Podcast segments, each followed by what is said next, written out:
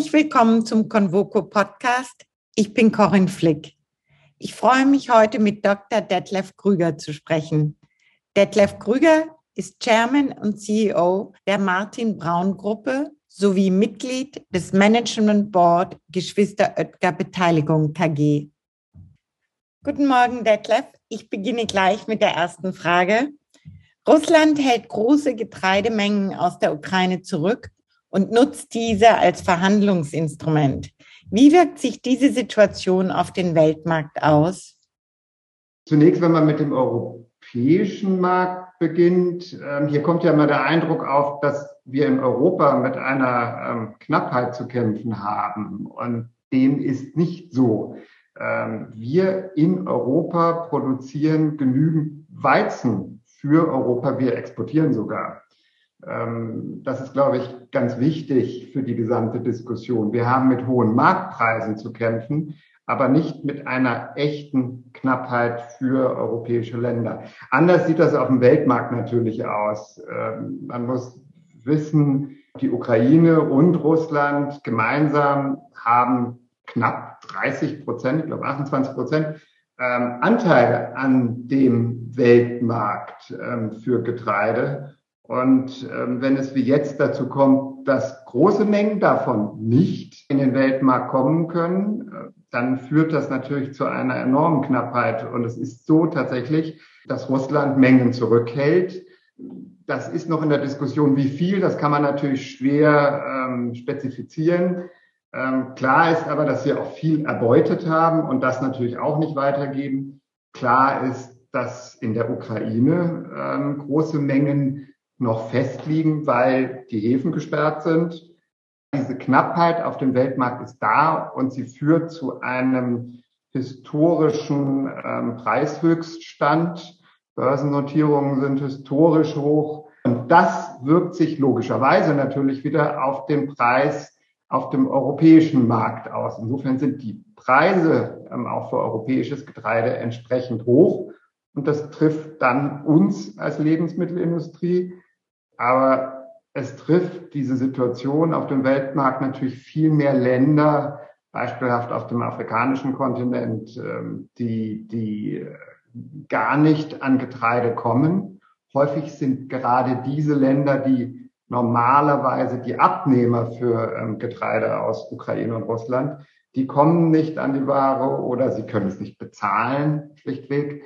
Ähm, dort ist natürlich die Situation dramatischer und dort kann sie auch zu Hungersnöten führen. Insofern muss man sehr differenzieren hinsichtlich der Auswirkungen. Bei uns wird die Inflation getrieben, in anderen Ländern wird äh, plakativ gesagt der Hunger getrieben. Also wird es ein bisschen als Erpressungsmittel auch benutzt. Auf jeden Fall. Ich hatte gerade gestern ein, ein ähm, langes Gespräch mit einem der wichtigen Geschäftsführer der großen Verbände für Lebensmittelwirtschaft in Berlin, und mittlerweile, das war nicht ganz klar, eine Zeit lang ist ähm, doch deutlich, dass das als Erpressung genutzt wird und entsprechend natürlich sich auch auf den Weltmarkt auswirkt. Kann man sagen, dass wir vor einer globalen Lebensmittelkrise stehen?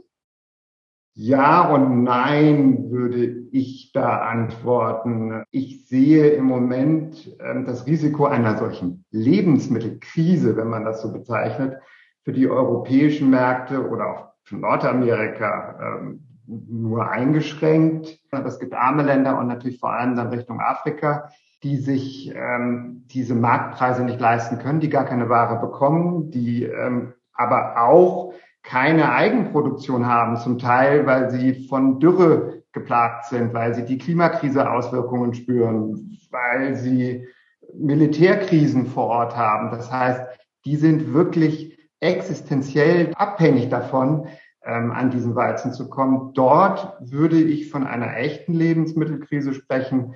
Europa, Nordamerika, wie gesagt, hier kann man eher von einer preisorientierten Krise sprechen. Und wenn das jetzt noch mehr die Inflation anreizt, können wir uns vorstellen, dass wir relativ bald in vielen europäischen Ländern zweistellige Inflationsraten haben werden. Das kann dann äh, wieder zu vielen wirtschaftspolitischen Konsequenzen führen. Insofern von einer Krise würde ich schon sprechen. Kommt es in der Lebensmittelindustrie zu einem Umdenken internationaler Lieferketten? Ist mehr Autarkie heutzutage überhaupt eine Option? Zunächst einmal, das ist klar, die Frage ist sehr berechtigt. Lieferketten ähm, sind eines der großen Themen im Moment unserer Industrie. Das hat uns noch nie so beschäftigt. Es war eine große Selbstverständlichkeit für uns über viele Jahre. Und plötzlich sitzen wir in langen Geschäftsführungssitzungen und sprechen nur über die Probleme, die aus dieser Unterbrechung von Lieferketten entstehen. Grundsätzlich ist daher Autarkie mehr gewünscht. Es wird auch daran gearbeitet in der Industrie. Man muss aber betonen, dass ähm, viele Industrien, jetzt nicht nur in der Lebensmittelindustrie, aber dort auch vor allem, sehr stark spezialisiert sind auf bestimmte Rohstoffe. Wenn ich an unser Unternehmen denke, wir haben eine große Anzahl von, von Rohstoffen mit nur einem Lieferanten, weil es dafür tatsächlich im Moment auf der Welt nur einen Lieferanten gibt. Also diese Spezialisierung ist eine Herausforderung. Es ist auch sicherlich eine Herausforderung, die Mengen, die man benötigt. Also wenn es Alternativprodukte gibt, aber reichen die Mengen aus den heimischen Märkten, um das dann ähm, bedienen zu können? Häufig eben nicht. Ich würde sagen, jetzt für unsere Lebensmittelbranche, für die ich ja am ehesten sprechen kann, gibt es Bereiche Zucker, ähm, Raps etc., Weizen, wir haben es vorhin besprochen, da ist grundsätzlich Autarkie denkbar. Allerdings gibt es andere Bereiche, Fette, Kakao ist so ein typisches Thema, da ist die Autarkie nur schwer realisierbar. Ähm, Im Kakaobereich arbeiten ja deshalb auch die großen Industrieunternehmen, die Abnehmerindustrieunternehmen daran, über eigene Aktivitäten vor Ort, also über eigene Plantagen, eine größere Unabhängigkeit zu generieren. Gleichwohl, wir stellen uns vor, es ist eine militärische Eskalation, Lieferketten werden auf der Logistikseite unterbrochen, dann hilft natürlich auch die eigene Plantage in Afrika nur wenig.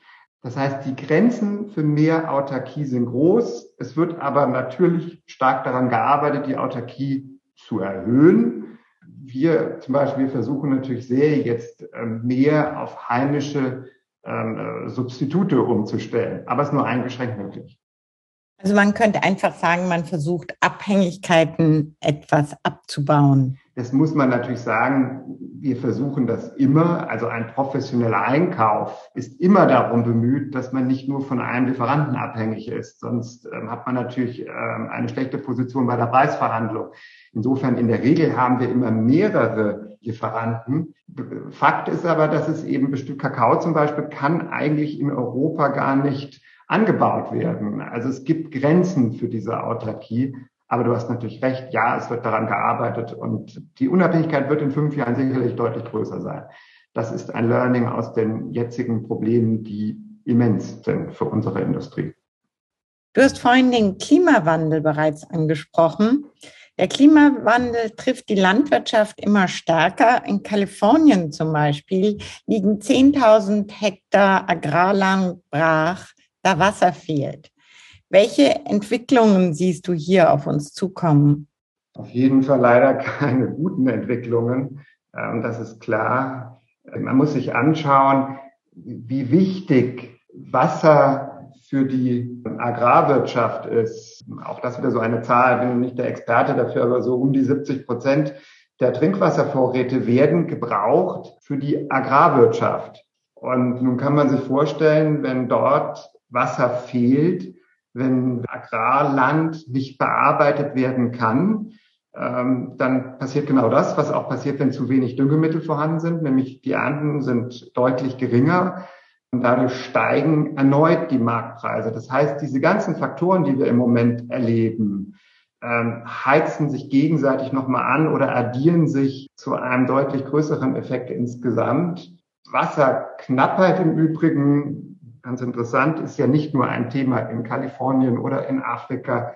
Wasserknappheit ist inzwischen in Deutschland ein wirkliches Problem geworden. Es gibt einen, einen sogenannten Dürremonitor und ähm, dort kann man verfolgen, wie die Dürresituation in Deutschland aussieht. Und wir sind mittlerweile im dritten Jahr in Folge in Deutschland mit zu wenig Niederschlägen. Und in vielen Regionen in Deutschland gibt es mittlerweile eine Art Dürre. Und der Grundwasserspiegel ist deutlich gesunken in, in manchen Regionen. Ähm, das heißt, wir in Deutschland sind auch davon konfrontiert. Verschärft wird das übrigens, das hat mir jetzt gerade wieder hier ähm, ähm, ein befreundeter Landwirt erzählt, verschärft wird das, dass die, die Bewässerungstechnologie sehr veraltet ist inzwischen. Da liegen dann auch die Potenziale möglicherweise durch, also es gibt sehr viel intelligentere, hochmoderne Bewässerungssysteme, die ähm, deutliche Wasserersparnis bringen also hier liegen Chancen und übrigens, das traut man sich immer nicht zu sagen, aber wir als Einzelne, du und ich und, und, und jeder ähm, Einzelne, wir können natürlich das Thema Wasserverbrauch ganz maßgeblich mit beeinflussen. Unser Impact ist höher, als wir immer einschätzen. Und wir kennen alle die üblichen Regeln zum, zum ähm, Wassersparen. Insofern sind wir da auch als Einzelperson enorm gefordert, den Wasserverbrauch zu senken. Wie wichtig ist das Thema Nachhaltigkeit für die Lebensmittelbranche? Ja, wir haben jetzt, wir haben ja einige Themen jetzt schon geschnitten, die wiederum im engen Zusammenhang mit Nachhaltigkeit stehen. Und also um es vorweg zu sagen, Nachhaltigkeit spielt eine sehr wichtige Rolle inzwischen für die Nahrungsmittelindustrie. Das gilt für, glaube ich, fast alle Unternehmen. Wir sind ja auch, das haben wir gerade gesehen an manchen Beispielen wie Wasser, Weizen etc wir sind ja mit mancher Auswirkung der Klimakrise als Lebensmittelwirtschaft sehr eng verbunden. Insofern erleben wir die Auswirkungen häufig unmittelbar. Mittlerweile ist Nachhaltigkeit kein reines Lippenbekenntnis mehr. Bis vor ein paar Jahren war es natürlich so, dass darüber viel gesprochen wurde. Da würde ich nun mich auch nicht komplett von ausnehmen. Ähm, und man erstmal schauen musste, welche Maßnahmen man konkret dafür in Gang bringt. Inzwischen ist die Glaubwürdigkeit der Industrie deutlich gewachsen. Es findet sich in allen Strategien wieder, was mehr ist als nur ein Lippenbekenntnis, wenn Strategien danach ausgerichtet werden, wie die Nachhaltigkeit gefördert ähm, werden kann. Und es findet sich vor allem auf ganz operativer Ebene, auf investiver Ebene wieder. Und da wird es natürlich interessant, da wird es messbar, ob wir die Industrie glaubwürdig was für Nachhaltigkeit tun hier kann ich erleben, dass sowohl unmittelbar Investitionen in Nachhaltigkeit getätigt werden, dass aber auch die in Anführungsstrichen normalen Investitionen, zum Beispiel für einen Kapazitätsausbau, also die ganz Basisinvestitionen, die werden, wenn ich uns mal als Beispiel nehme, inzwischen extrem streng dahingehend analysiert, wie ist der Impact auf die Ökobilanz, wie kann das verbessert werden, also Nachhaltigkeit ist ein, ein neben Themen wie ähm, Payback-Dauer zum Beispiel, ist Nachhaltigkeit zu einem entscheidenden Bewertungskriterium für eine Investition geworden. Und daraus kann man ableiten, dass äh, mittlerweile die Industrie sich glaubwürdig damit auseinandersetzt. Man beobachtet, dass sich die Nahrungsmittelproduktion technologisch revolutioniert zum Beispiel Cultured Meat. Wie weit sind wir davon entfernt, dass wir alle unsere Ernährung grundlegend verändern?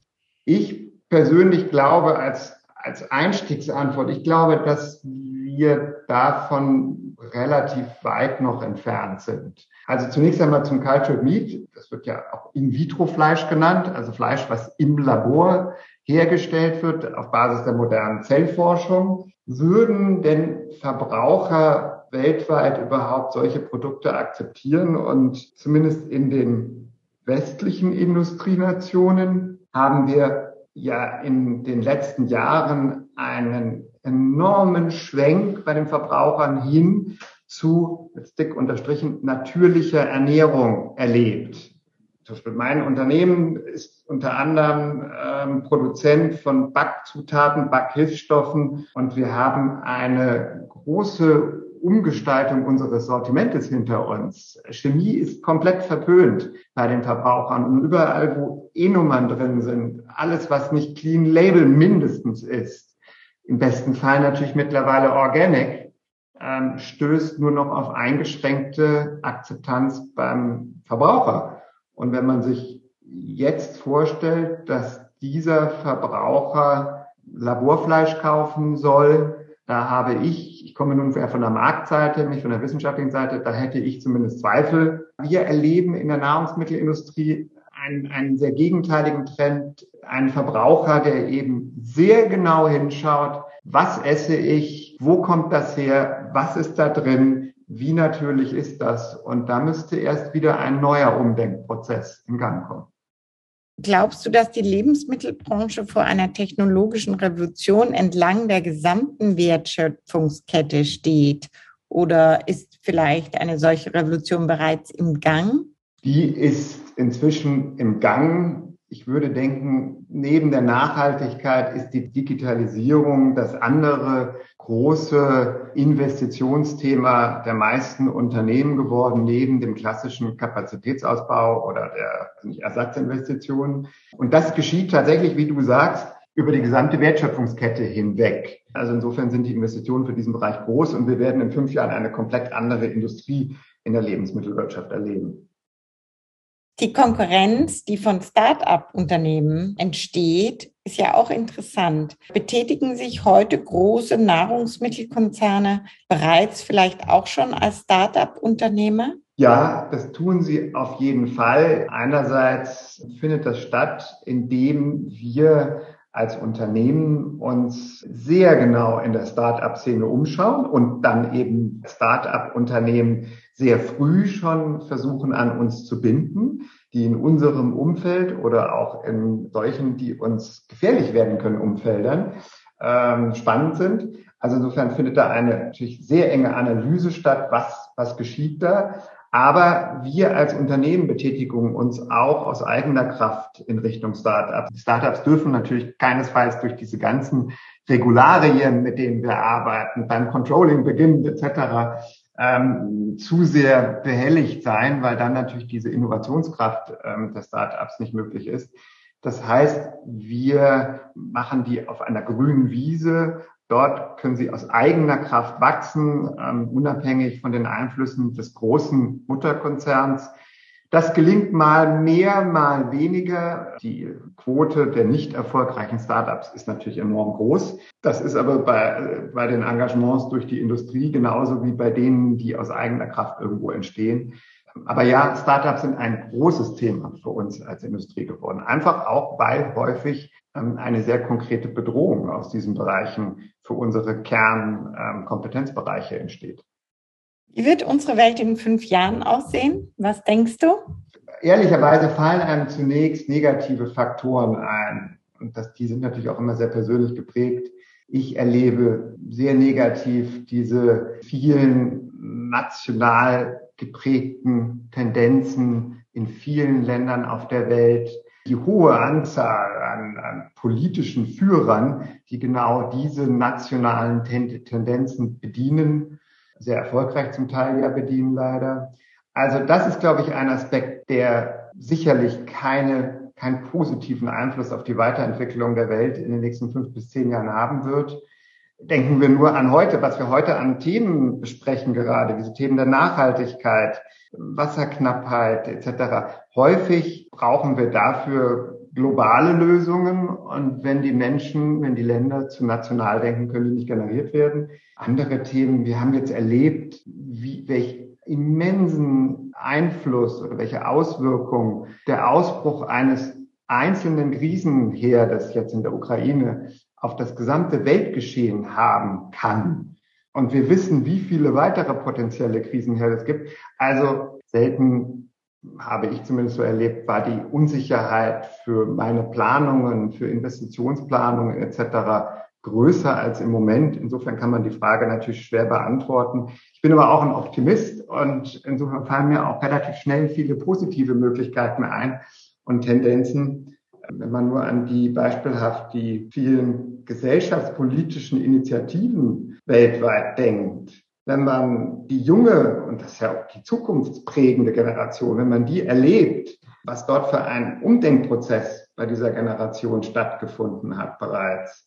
Auch wenn man jetzt sehr aktuell, finde ich, die weltweite Solidarität mit der Ukraine erlebt hat. Ich finde, das sind alles in Summe Dinge, die einen schon auch optimistisch stimmen können, dass die Welt vielleicht doch ein bisschen besser, ein bisschen nachhaltiger vor allem wird. Grundsätzlich ist natürlich wichtig, das ist für mich jetzt wieder sehr ein persönliches Thema auch, ähm, dass wir bei all unseren Diskussionen, ob das nun bei Convoco ist ähm, oder auch an anderen Stellen, dass man natürlich nicht zu sehr nur in unseren Industrienationen denken darf. Das ist häufig eine Gefahr. Wie sehr sind wir von was wie betroffen? Und ich erlebe oder verfolge jetzt sehr, wie eben diese Ukraine-Krise, welche Auswirkungen die auf den afrikanischen Kontinent haben kann. Und dann kann man wieder extrapolieren, wenn dort Hungersnöte entstehen, welche Auswirkungen hat das wieder auf Fluchtentwicklung?